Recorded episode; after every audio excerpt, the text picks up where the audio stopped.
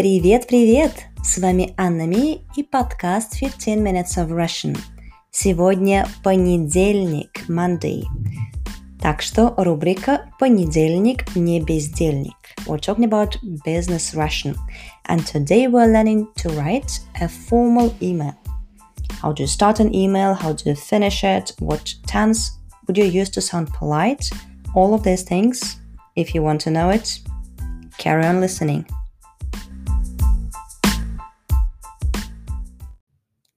So, when it comes to salutation phrases, in Russian formal letters, unlike English, we do not use the word dear, дорогой, дорогая. Never. Okay? It is a very personal word, and if you use it in a letter like that, it will be simply weird or it can be understood in a wrong way. So save it for your postcards. In postcards, it's fine.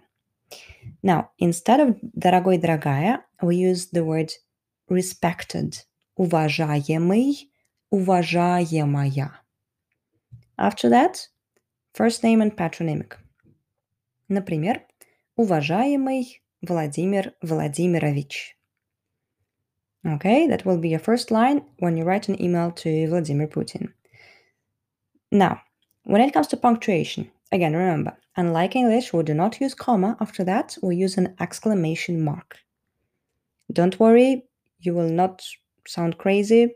This is just normal. Уважаемый Владимир Владимирович, exclamation mark. If you don't know the name of the person, you can simply use the word здравствуйте, exclamation mark, or добрый день, same thing. Closing phrases. It's pretty easy because there isn't much variety. We normally use two. First one, с уважением. Again, with respect. Remember that s takes always instrumental case. So уважение, respect, gets an M at the end because it's a neuter word. С уважением, comma, your signature. Or with best wishes. С наилучшими пожеланиями. С наилучшими пожеланиями. Comma, signature. Okay. Now we're moving to the main part of the letter. In order to sound polite, you will be using conditional tense in Russian, the one that you're using when you're imagining things. It could be something likely or unlikely. Например, uh, if I won a lottery, I would invest this money. Если бы я выиграла в лотерею, я бы инвестировала эти деньги. Or if I could go abroad, I would go to Japan. Если бы я могла, or я мог поехать за границу, я бы поехал, поехала в Японию. So, how do we form this conditional tense? you will need the past tense of verb and a particle бы. It's super easy. I would work. You take infinitive to work, работать. Make it past, работал, or работала, or работали. And then put a бы, either before that or after that, doesn't matter. So я бы работала, я работала бы. Okay, and the same with every other verb. Um, if you want to say it would be, it would be great, you take to be, быть, you make it past for neutral in this case because it is neutral.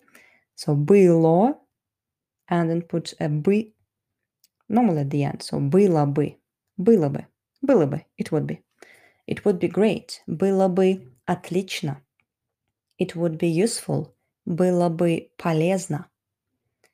Um, now let's try to say I would like. Oh, by the way, I would like is a bit tricky. Literally, it means um, it's translated into Russian as I would want. So you will need хотеть, the verb хотеть, to want. Put it in the past tense. In my case, it's хотела. So я бы хотела. Я хотела бы. I would like. Я бы хотела. I would like to know more. Я бы хотела узнать больше. You can use imperfective знать, but perfective узнать is a bit more authentic. Я бы хотела узнать больше о курсе. I would like to know more about the course. Awesome. Now, if you want to request something, request some information, you can say, I would be grateful if you um, send me something. So grateful is благодарен, благодарен, or for female, благодарна. I would be grateful. Я была бы благодарна. Я была бы благодарна. If you sent me. To send is присылать, прислать. Let's use perfective, прислать. You sent. Вы прислали. Now we need a бы to make it conditional. Вы прислали бы. Вы бы прислали. Вы бы мне прислали. Я была бы очень благодарна, если бы вы мне прислали uh, больше информации. That's one way of saying it. Conditional twice. So I would бы grateful if you would send me, literally. So be in both parts. Or you can say, I will be grateful if you send me. In this case, uh, both parts of the sentence will take future tense. Я буду благодарна, если вы пришлете мне. That is future perfective Если вы пришлете мне больше информации. In order to say let me know please, you just say say please. Скажите, пожалуйста. Or подскажите, пожалуйста. Saying I look forward to hearing from you is not too common in Russian, but if you really want to nudge a person to respond quickly to your email, you would add at the very end of the letter, before the closing phrase, надеюсь на скорый ответ. I hope for a quick, quick reply. Надеюсь на скорый ответ. О, надеюсь на ваш скорый ответ.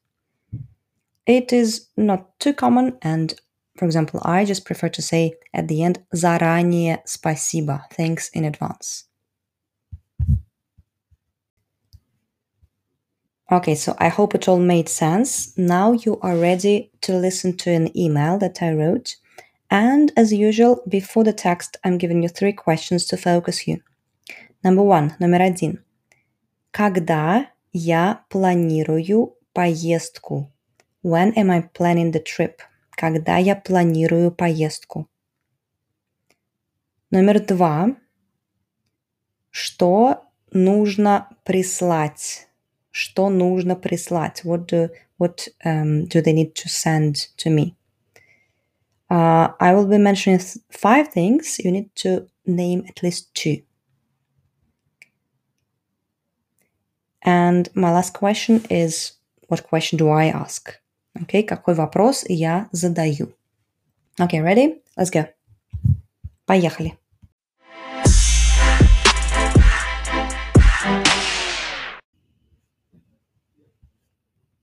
Добрый день. Меня заинтересовал курс «Русский язык как иностранный» в вашей школе языков. Я планирую поездку в Россию в январе 2022 года, чтобы изучать русский язык. И хотела бы узнать больше информации о курсе. Я буду очень благодарна, если вы пришлете мне его детали. Содержание, метод, длительность, преподаватели, цена. Скажите, пожалуйста, можно ли пройти тест заранее онлайн, чтобы определить мой точный уровень. Надеюсь на ваш скорый ответ. С уважением, Анна.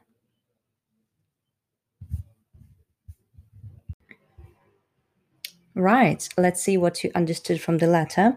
There were a couple of tricky words, but let's see if you got the gist. Uh, the question number one was when I'm planning the trip. Я планирую поездку в январе 2022 года. So it was January 2022. 2000, 2022 год.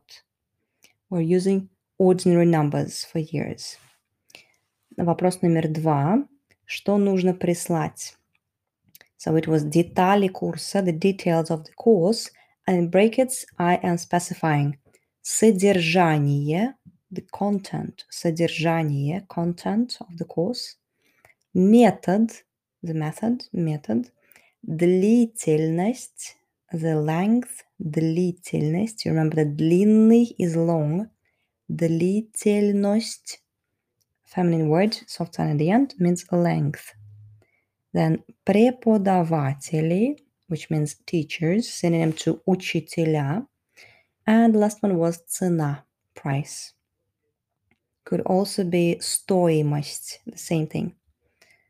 And question number three, what am I asking? I'm asking, um, I'm asking whether I can take a test online in order to specify, to define my uh, precise level. Можно ли пройти тест? Проходить, пройти тест is to do a test, to take a test. Заранее, in advance, just like спасибо заранее, заранее спасибо, thanks in advance. Чтобы определить, определить is define. Определение is definition. Чтобы определить мой точный уровень, my exact level.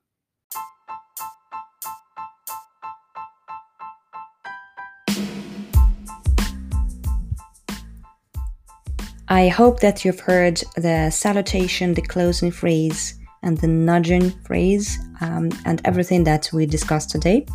And this was Anami, e podcast 15 Minutes of Russian. I'll see you soon.